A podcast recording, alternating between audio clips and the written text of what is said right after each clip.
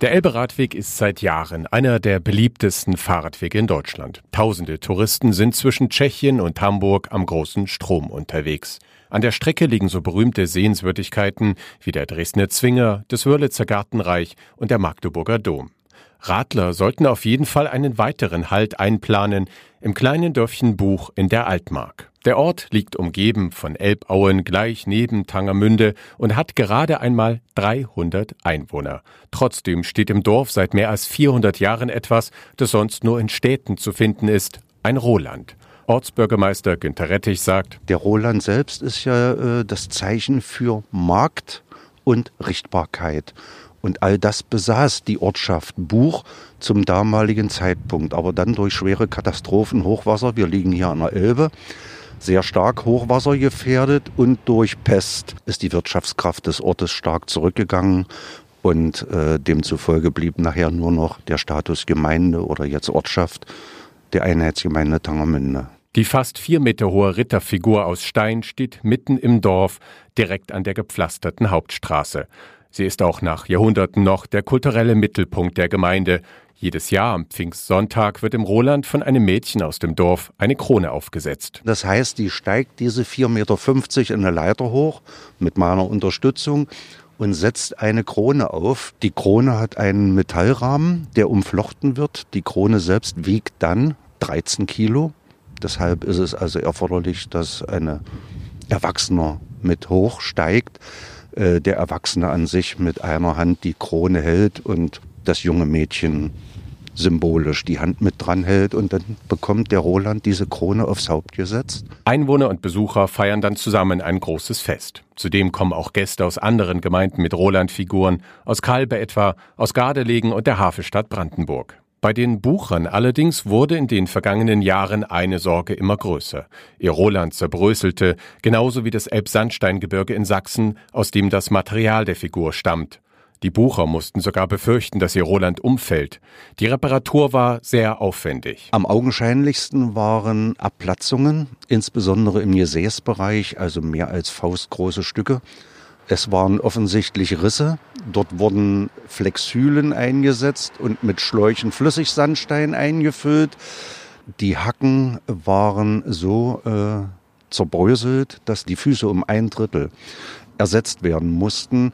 Das sieht zwar hinterher aus wie im Original, aber die Statik ist nicht mehr gewährleistet. Es musste also dann ein Statiker hinzugezogen werden im Oktober 2018 und letztendlich wurde also die Lösung vorgeschlagen, dass dort der Roland ein Korsett und eine Stütze erhält und damit die Statik wieder gewährleistet ist. Das war nicht nur aufwendig, sondern auch teuer.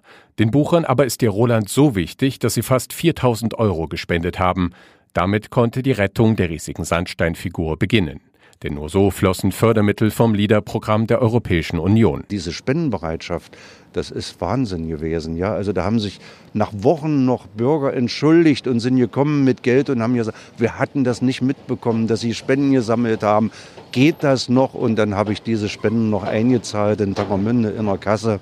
Ja, also diese, dieses Persönliche, das hat mich sehr beeindruckt, muss ich wirklich sagen. Stolz ist Bürgermeister Günter Rettich auch darauf, dass es in dem kleinen Dorf mehr als 100 Betten für Gäste gibt. Genug Platz für Elberadler und Roland-Fans. Nach Buch kommen aber auch Besucher, die ausschließlich die Natur der Elbauen erleben wollen. Die gehören zu den storchenreichsten Regionen in Deutschland. Der Naturschutzbund kurz NABU hat extra Türme zur Vogelbeobachtung aufgestellt. Wer Glück hat, sieht Kraniche und rastende Wildgänse. Bei Familien und Schulklassen ist vor allem die Heuherberge beliebt, mit Schlafplätzen im raschelnden Heu in einer alten Fachwerkscheune. Am Rand von Buch liegt der Reiterhof von Steffi Albrecht. Der Vierseithof aus rotem Klinker öffnet sich nach hinten in einen riesigen Garten mit alten Bäumen und Wiesen für die Pferde. Man kann hier Reiterurlaub machen und ähm, Reitunterricht nehmen. Wir haben Schulpferde, äh, wir bieten Reitunterricht an, auch Ausritte ins Gelände, aber man kann auch sein eigenes Pferd mitbringen. Wir haben Pferdeboxen äh, hier zur Verfügung und äh, auch draußen auch so äh, kleine Paddocks, wo die Pferde dann auch am Tage ein bisschen draußen stehen können. Und dann kann man hier das sehr schöne Gelände, was wir hier ringsrum haben, Elbwiesen, bisschen Waldgebiet, dann mit seinem eigenen Pferd auch erkunden. Die Albrechts haben den Hof von den Großeltern übernommen. Fast 30 Jahre lang haben sie ihn umgebaut, mit Unterstützung des LIDER-Programms und mit viel Liebe zum Detail. In den Ferienwohnungen kann man noch erahnen, wo früher die Pferde standen. Eine alte Wäschemangel erinnert an das frühere Leben auf dem Bauernhof. In einem alten Futtertrog wachsen Küchenkräuter. Hier laufen die Uhren gefühlt ein bisschen langsamer, gerade in der heutigen hektischen Zeit ein Vorteil. Wer ein bisschen Ruhe sucht, äh, Natur, äh, mal einen Ausgleich zum stressigen Alltag, zum stressigen Leben, der ist hier auf alle Fälle äh, richtig. Wir haben Familienanschluss hier bei uns, so dass die Leute sich auch wirklich auch ähm, wohlfühlen können. Viele sind interessiert auch an diesen alten Höfen, um die Geschichte da mal kennenzulernen. Äh, wer dafür interessiert ist, auf alle Fälle. Und äh, ja, einfach ein paar Tage hier Zeit verbringen und einfach mal die Seele baumeln lassen. Ausgeruht können Radfahrer von hier aus weiterrollen zu den nächsten schönen Plätzen an der Elbe. Mehr zum Roland und zum Reiterhof finden Sie unter tangermünde.de und reitanlage-buch.de. Wer sich für die Natur rund um Buch interessiert, findet mehr auf den Internetseiten des NABU Sachsen-Anhalt. Dieser Podcast der lokalen Aktionsgruppe Uchte Tanger Elbe stellt die südöstliche Altmark vor. Er wird finanziell unterstützt aus Mitteln der Struktur- und Investitionsfonds der Europäischen Union im Rahmen des Programms LIDA CLLD.